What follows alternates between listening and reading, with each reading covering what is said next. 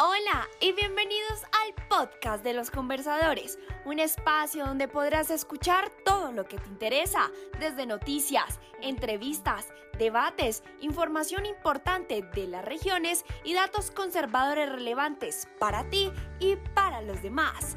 En este podcast podrás escuchar las siguientes secciones, resumen de noticias, entrevistas, debates, regiones, dato conservador y por último, las recomendaciones.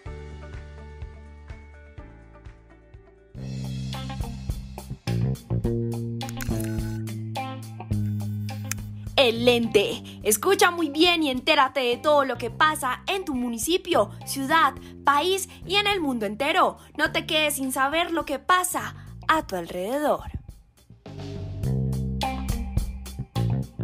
Hola conversayentes, hoy les queremos dar las noticias más importantes para que inicien su semana con toda la información. Recuerda que debes saber todo lo que pasa a tu alrededor. Estas noticias son basadas en diferentes medios virtuales de comunicación. Conversayentes y comenzamos con una noticia no tan favorable para Bogotá.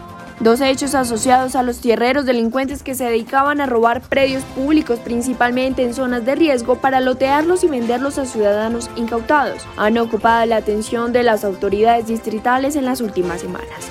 Quizás el más sonado ha sido el de los altos de distancia, en zona periférica de la localidad de Ciudad Bolívar donde desde el pasado 2 de mayo se empezó un proceso de desalojo de 350 cambuches que estos criminales habían construido y posteriormente vendido al menos a 66 familias. Casi el 60% de estas ocupaciones eran lonas con las cuales los tierreros lotean y empiezan a vender.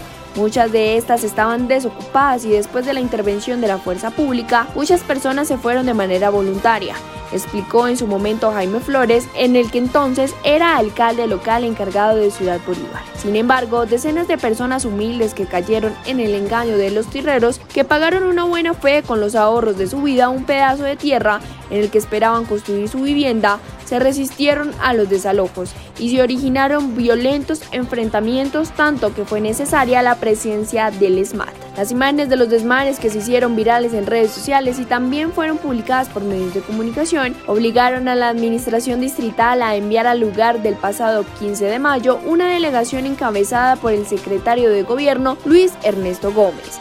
Ese día, Hugo Acero, secretario de Seguridad en compañía de delegados de la Policía de Bogotá y de la Fiscalía, dio las primeras luces de lo que estaba ocurriendo en esta zona y otras donde los tierreros trataban de apropiarse de los lotes. Explicó que estos delincuentes estarían asociados a exintegrantes del paramilitarismo que aprovechan estas intervenciones o estas invasiones para montar puntos de expendio de drogas y que incluso además de engañar a los compradores con documentos falsos, hay denuncias de abusos sexuales a mujeres y jóvenes.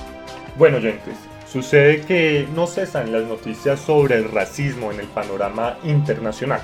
Parece que la pandemia del coronavirus y la caída de los mercados internacionales han pasado a segundo plano desde que se conocieron los videos sobre la muerte de Floyd en Minnesota, Estados Unidos. Ni siquiera el despliegue de la misión tripulada a la Estación Espacial Internacional y el hecho histórico de que una empresa privada de los Estados Unidos lograra concretar una misión de esta naturaleza con la NASA ha prestado tanta atención como las manifestaciones que ya llevan 12 días en las ciudades estadounidenses. Sucede que el pasado sábado 30 de mayo despegó el cohete Falcon 9 de la compañía creada por Elon Musk, la cual despegó según lo previsto a las 3 y 22 de la tarde, 2 y 22 hora colombiana y puso en órbita sin inconveniente la cápsula unos 10 minutos después. Sin embargo, mientras se apreciaba esta importante maniobra, en la tierra estadounidense se han desatado multitudinarias protestas que no cesan ni olvidan la muerte de Floyd. Decenas de ciudades de Estados Unidos se han visto presas por miles de manifestantes que protestan, a veces de manera violenta, por décadas de brutalidad policial enmarcada en una larga y dolorosa historia de racismo y segregación contra los afroestadounidenses. Las protestas además han estado enmarcadas por la infiltración de elementos de la izquierda radical y de grupos de supremacismo blanco que mueven sus propias agendas y también por vándalos que aprovechan los disturbios para saquear almacenes y destruir lo que se encuentran por delante. Las imágenes han sido aterradoras, carros y edificios ardiendo mientras miles de uniformados reparten bolillo, balas de goma y gases lacrimógenos para tratar de restaurar la calma. Un sector reclamando el derecho a la protesta pacífica, mientras el otro pide mano dura para imponer la ley. La situación en sí no es excepcional. A lo largo de estos últimos 50 años, Estados Unidos se ha sacudido en múltiples ocasiones por eventos similares, desde las manifestaciones que surgieron a la muerte de Martin, Luther King en 1968 hasta las protestas en Baltimore, Ferguson y Nueva York. Pero el contexto de la situación actual lo hace más delicado, tanto que muchos ya hablan de verdaderas crisis institucionales, de impredecibles consecuencias que a esto se le suman las feroces campañas presidenciales de este país, pues en medio de la oleada de descontento, el candidato demócrata Joe Biden, quien fue el ex vicepresidente de Barack Obama, anunció por su cuenta de Twitter que había conseguido los más de 1.991 delegados necesarios para convertirse en el candidato demócrata. Por supuesto, la situación de hoy que se vive en Estados Unidos definirá esta contienda electoral. Economía. Por otro lado, seguimos con el tema del coronavirus y cómo este virus ha afectado en gran proporción. Han pasado tres escasos meses desde aquel 6 de marzo del 2020 cuando un comunicado del Ministerio de Salud confirmó el primer caso de COVID-19 en Colombia, luego de los análisis practicados a una paciente bogotana de 19 años que poco antes había viajado desde Milán. Minutos después de conocerse la noticia, tanto en los diferentes medios de comunicación como en redes sociales, pasarían a un segundo plano.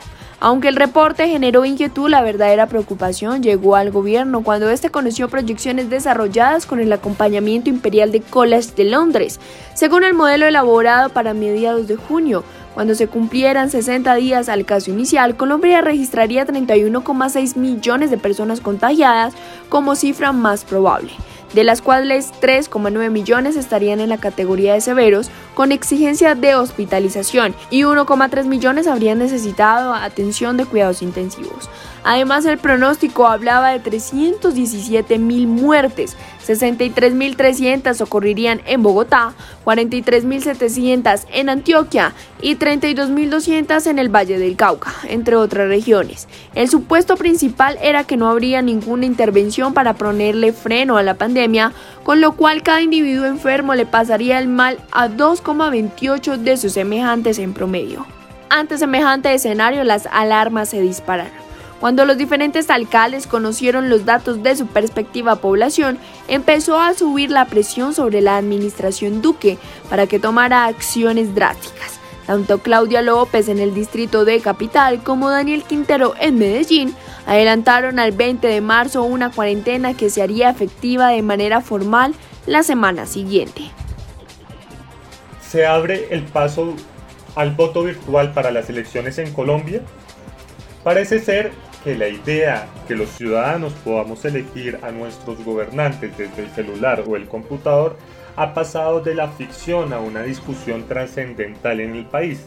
Una de las grandes lecciones que ha dejado la crisis generada por la propagación del COVID-19 es que muchos de los trámites que antes se hacían acudiendo a las oficinas o lugares físicos se pueden hacer hoy de manera digital, lo que permite disminuir los costos y hacer las diligencias de manera más ágil. Entonces, puede este sistema usarse para transformar el engorroso sistema electoral de la elección popular en Colombia, donde la abstención supera el 50% de las personas? Pues bien, el voto electrónico es una realidad para muchos países en el mundo. Con las primeras experiencias en Brasil en los años del 96 y los años 2000, donde se aplicó la totalidad de los electores en un sistema electrónico de votación para elecciones municipales, se inició un camino al que se le han sumado otros países como Venezuela, Paraguay, Argentina, Perú, Panamá, Costa Rica y México. Ahora bien, ¿por qué en Colombia seguimos usando el papel?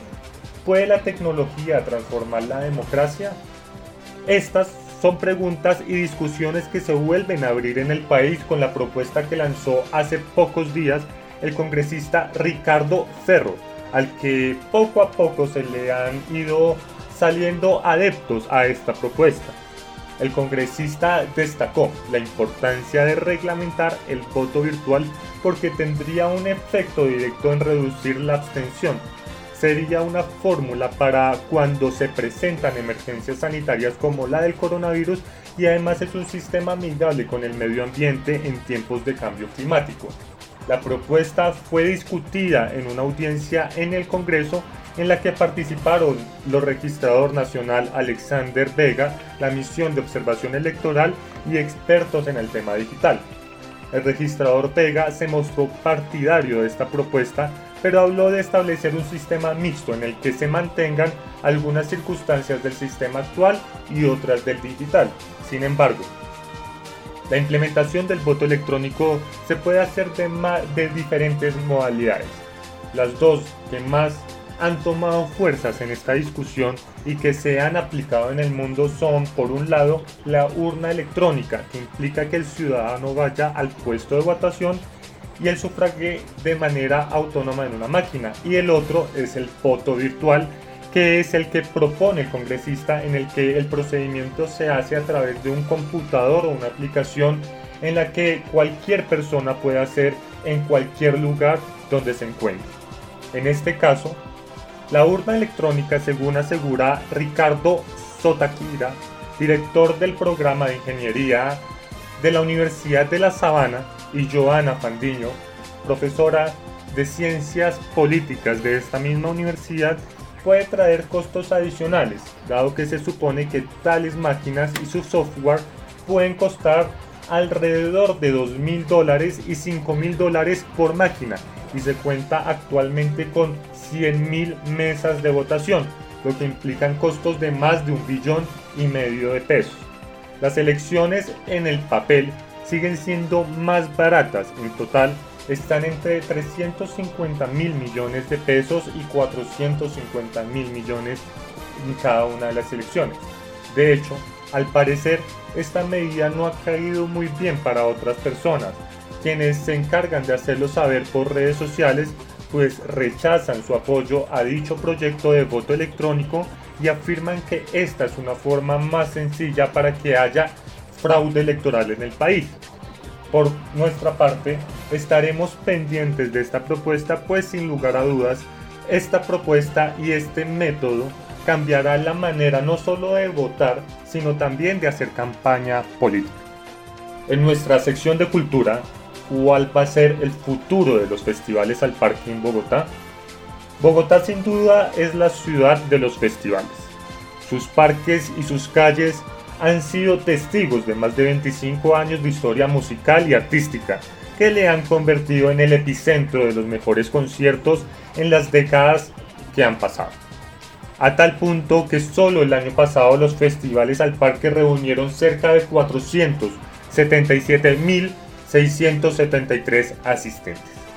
Sin embargo, este año, en el que la pandemia del COVID-19 detuvo casi por completo al mundo y obligó a cancelar todos los eventos multitudinarios en Colombia, la escena cultural se reinventa para girar los altavoces musicales y artísticos de la ciudad, los cuales resonarán más alto que nunca.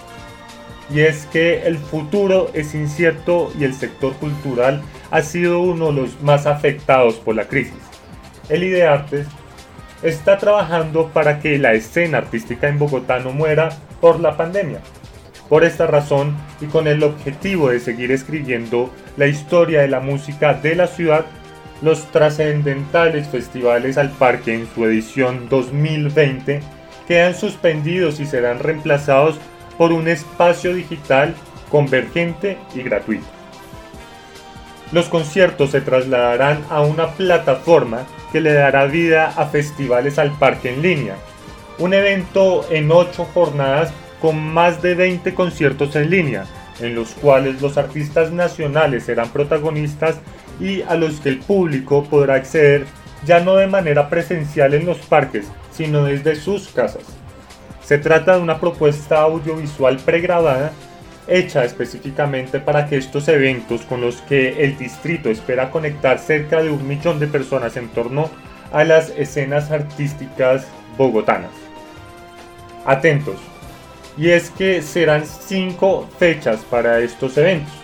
El 27 de junio, el 15, el 16 y el 17 de agosto y el día 12 de septiembre en la que además de los conciertos se conmemorarán 25 años de Jazz al Parque, que solo en el año 2019 convocó cerca de 35.652 asistentes. Esta vez habrá una programación especial alrededor de este género musical. Sin embargo, estos conciertos no corresponden específicamente a los géneros festivales del parque suspendidos por el COVID. Rock al parque, salsa, jazz hip hop y música colombiana, sino que serán jornadas enfocadas a, a resaltar los artistas locales y nacionales. La adaptación de la nueva normalidad virtual también se ha considerado para festivales como el Festival de Teatro y el Festival de la Danza. Muy atentos. Feliz tarde. Y estas fueron las noticias de hoy. Recuerda que los conversadores te mantienen informado.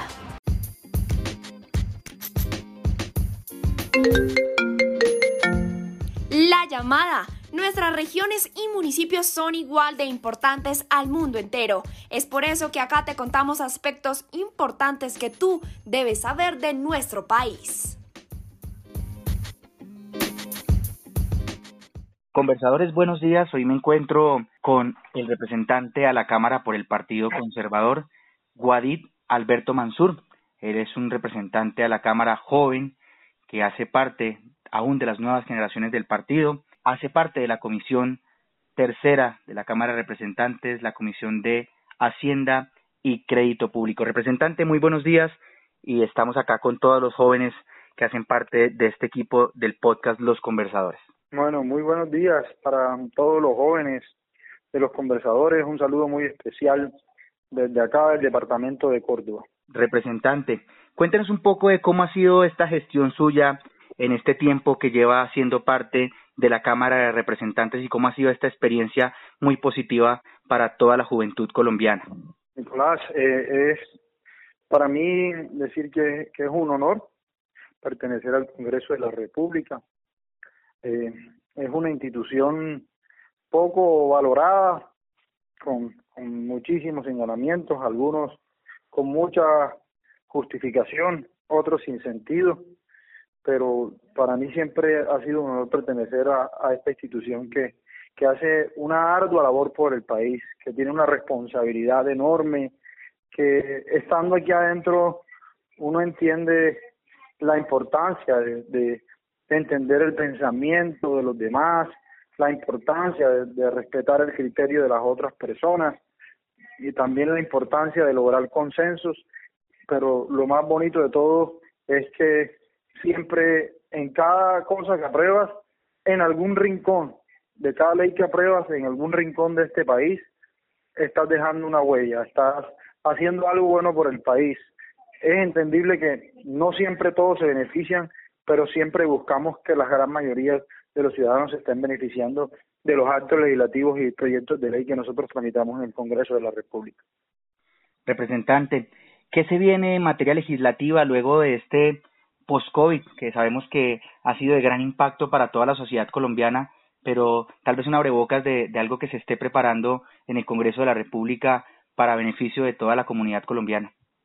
Bueno, se avecina épocas duras, épocas duras, ya que después de la crisis eh, se han de falencias, principalmente de, desde el punto de vista económico en el país, en materia laboral y en materia de salud. Ahora, si hace poco tiempo, hace poco tiempo, solamente en noviembre teníamos voces muy activas de personas marchando en las calles, reclamando eh, en algunos sentidos igualdad o algunos derechos, tan pronto superemos esta época de confinamiento y aislamiento social, se van a sentir mucho más las voces vía las redes sociales. Y es que, sin duda alguna, eh, tenemos que aprovechar la crisis para liderar grandes cambios, grandes cambios que por lo general no se consiguen en los momentos de statu quo. Es muy difícil lograr convencer a muchos ciudadanos de que se logren algunos cambios porque nadie quiere salir de su zona de confort. Lo más importante y sin duda alguna es que tenemos que replantear una reforma tributaria nuevamente. Eh, el Estado colombiano va a quedar completamente desfinanciado, en unos 70, 80 billones de pesos calculo para el año 2021. Hay que buscar la forma de obtener esos recursos, asimismo de redistribuirlos. Recordemos que aquellas personas que habían avanzado eh, en la superación de la pobreza o que habían eh, incrementado sus ingresos, mejorando su calidad de vida, probablemente de ellos muchos habrán dado un paso atrás o retrocederán y, y este momento de, de, crisis será ideal para que se plantee una reforma tributaria donde se grave a la gran empresa, donde se grave a las personas más ricas del país y que sea una oportunidad de, de hacer una redistribución de los ingresos. Se viene una reforma laboral sin duda alguna. Eh, eh, hoy hemos observado cómo nuestro código laboral y nuestras leyes del empleo han sido realmente obsoletas, con poco margen de manejo para lograr acuerdos sensatos entre el empleado y el empleador eh, y, buscar salidas intermedias donde nadie salga lesionado ni lastimado y por eso hay que comenzar a mirar a, a mirar el empleo por hora, las formas de cotización, una cantidad de variables que es importante que sean más flexibles para recuperar el empleo y que se dinamice un poco la economía ciudadana. Y sin duda alguna, lo más importante y lo que veremos será un endeudamiento exorbitante del Estado, eh, que, que porque es el responsable y el llamado de inyectar liquidez a la economía, buscando que se dinamice un poco y, estas políticas que siempre lastiman un poco la calificación de riesgo del país frente frente a los escenarios internacionales, aún teniendo la buena noticia de que el presidente ya anunció que se tuvieron préstamos de por 2.500 millones de dólares eh, realmente a una muy buena tasa, con bonos a futuro entre 11 y 20, a 11 y a 21 años, eh, lo que muestra que hay confianza en el país todavía. Pero digamos que esas son las iniciativas importantes que, pronto tenemos que, estar tramitando en el Congreso de la República. Representante, sabemos que usted es oriundo del departamento de Córdoba, de un hermoso municipio CRT esa invitación a que los colombianos a que visiten este hermoso departamento luego de terminar este confinamiento. Claro que sí. Eh, los invito a mi tierra hermosa, una tierra pujante, trabajadora. Ha sido la insignia agrícola de nuestra región durante muchísimos años. La tierra del oro blanco, así se le llamaba en las buenas épocas cuando el algodón era el cultivo que llevaba esperanza, alegría y riqueza a cada uno de los hogares. Sin duda alguna, uno de los municipios en su momento más ricos de nuestro departamento, gracias a sus tierras completamente productivas y, y a un esquema asociativo que durante algún tiempo fue un éxito en materia de agricultura y que lastimosamente la apertura de los mercados lo fue deteriorando poco a poco, pero, pero es una tierra maravillosa, de gente cálida, amable, jocosa, eh, pues que tiene eh, espacios ambientales, turísticos realmente interesantes para visitar.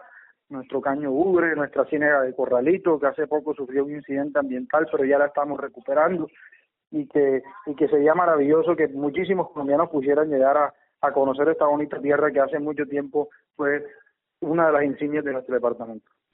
Representante, y por último, ese mensaje a todos los jóvenes que como usted hacen política en nuestro partido y a lo largo y ancho del territorio nacional a que no se desmotiven por más tiempos de contingencia que estemos viviendo?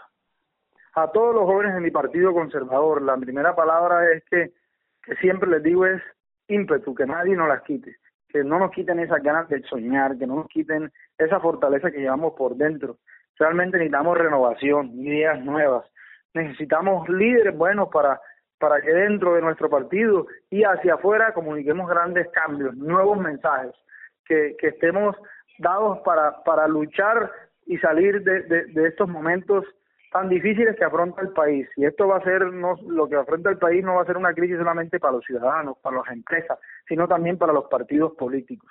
Y este momento es cuando esas ideas frescas, esa nueva forma de ver al mundo, tiene que llegar a estos partidos políticos, a nuestro partido conservador, que la sepamos comunicar, que la sepamos plantear, pero lo más importante es que sepamos darle resultados. Y por eso queremos que estén más activos que nunca, que participen ahorita en las elecciones del otro año, en los consejos de juventudes, que desde ahí comenzaremos a dejar huella de cómo se transforma nuestro país a través de las ideas y la doctrina conservadora. Bueno, queridos conversadores, ya lo escucharon ustedes, ha sido el representante a la Cámara, Guadid Alberto Mansur, quien estuvo con nosotros en los conversadores. Sigan pendientes de todos los podcasts que subimos todas las semanas y bueno, aquí estaremos acompañándolos. Muchas gracias, representante. Muchas gracias, Nicolás. Un fraterno abrazo para todos y un feliz día. Hola. ¿Aló? Sí, Oscar. Doctor, ¿cómo vas? Bien, bien.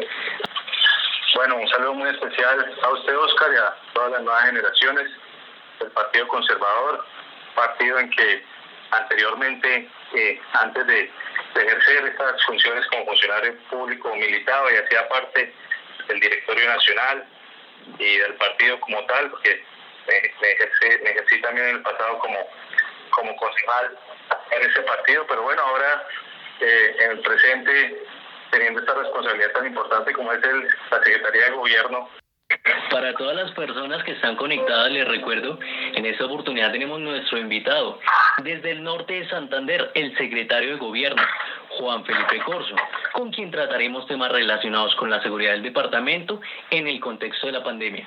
Y bueno, doctor Corso, en nombre de las nuevas generaciones del Partido Conservador, quiero agradecerle por atender nuestro llamado.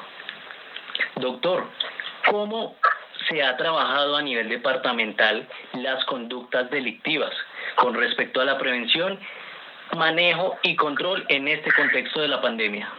Norte de Santander es un departamento bastante convulsionado, un departamento difícil, un departamento que constantemente eh, está atravesando crisis de diferentes situaciones, precisamente por la problemática de orden público que tenemos. Recordemos y quiero poner un poquito en contexto que lastimosamente en nuestro departamento tenemos presencia casi de todos los grupos armados organizados que hacen presencia en todo el, territorio nacional.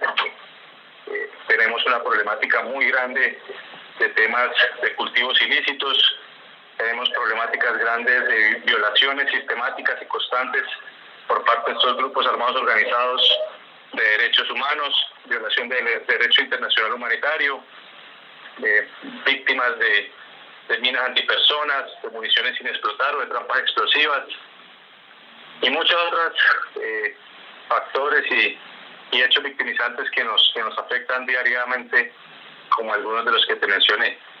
Nosotros como Secretaría de Gobierno eh, hacemos un trabajo muy articulado con la Fuerza Pública, con el Ejército Nacional, con la Policía Nacional, de la misma manera con la cooperación internacional, con Naciones Unidas, con la cooperación alemana, con la cooperación noruega, con diferentes organizaciones que, que, hacen presencia en nuestro departamento y, conjuntamente hacemos un trabajo muy importante en los diferentes espacios que tenemos, como, como son los comités de prevención y garantías contra los defensores de derechos humanos, los líderes sociales, los líderes comunales, como los comités de luchas contra las minas antipersonas, eh, como los comités de lucha contra la trata de personas.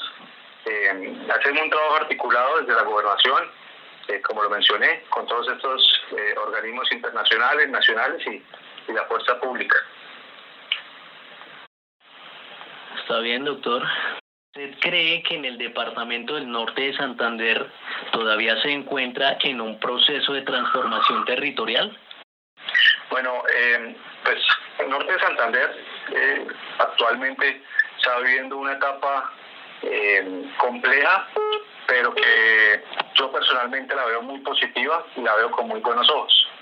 Nosotros eh, en nuestro departamento, pues gran parte de él está comprendido por el Catatumbo, una zona de enormes riquezas naturales, de una riqueza humana, porque nuestro norte santanderiano, nuestra comunidad barique, permanecen en Catatumbo, nuestras diferentes comunidades indígenas y la población en general de gente berraca, pujante, trabajadora y que ha sabido trabajar el campo, la tierra de la mejor manera.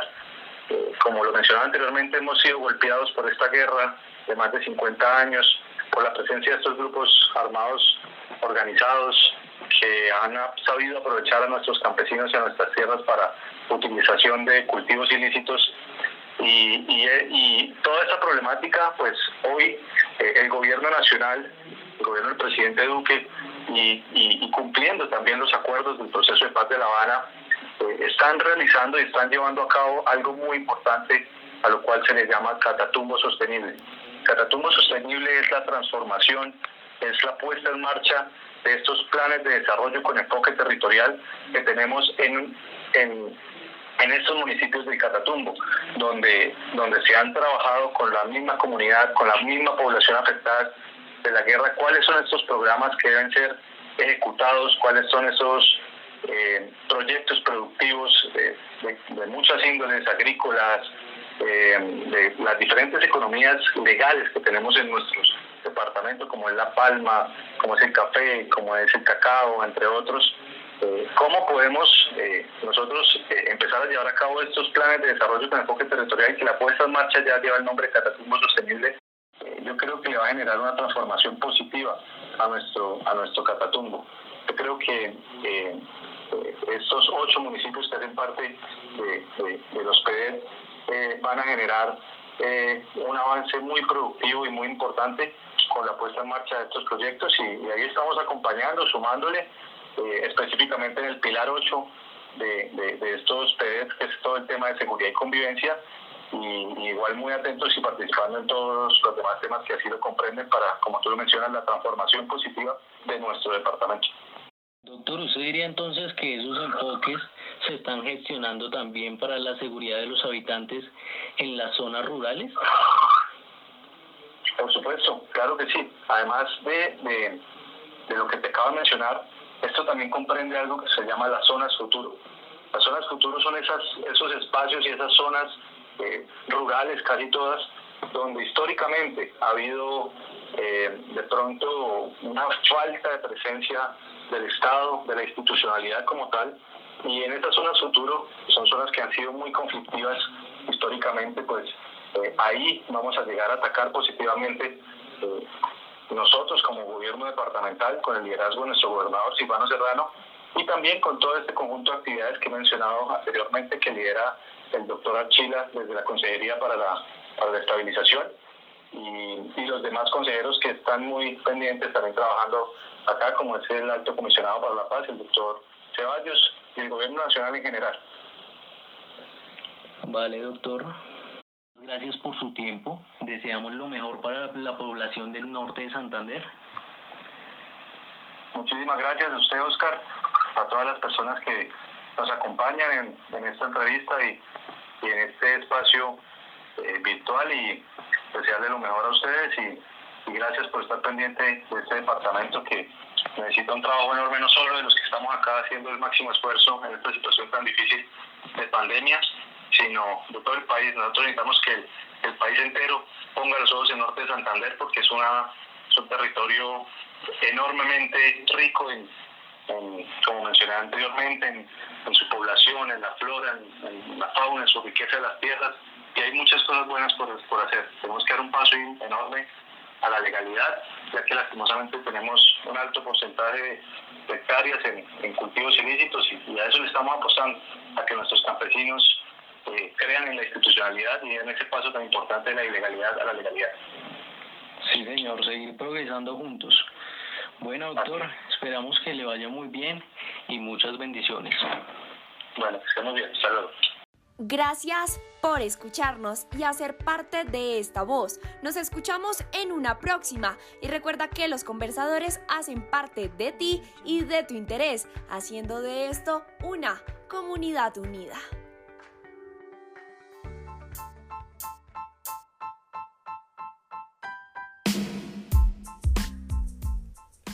Gracias por preferirnos. En la locución de noticias y producción periodística, Natalia Poveda y Rafael Díaz. En la producción de debates, Natalia Cortés. En contacto con las regiones, Sol Murcia. En el Consejo Editorial, Samuel Mojica y Julián Basto. En la producción de entrevistas y dirección, Juan Sandoval. Escúchanos todos los lunes y miércoles y sigan nuestra cuenta de Instagram, arroba conversadores-podcast. Hasta la próxima.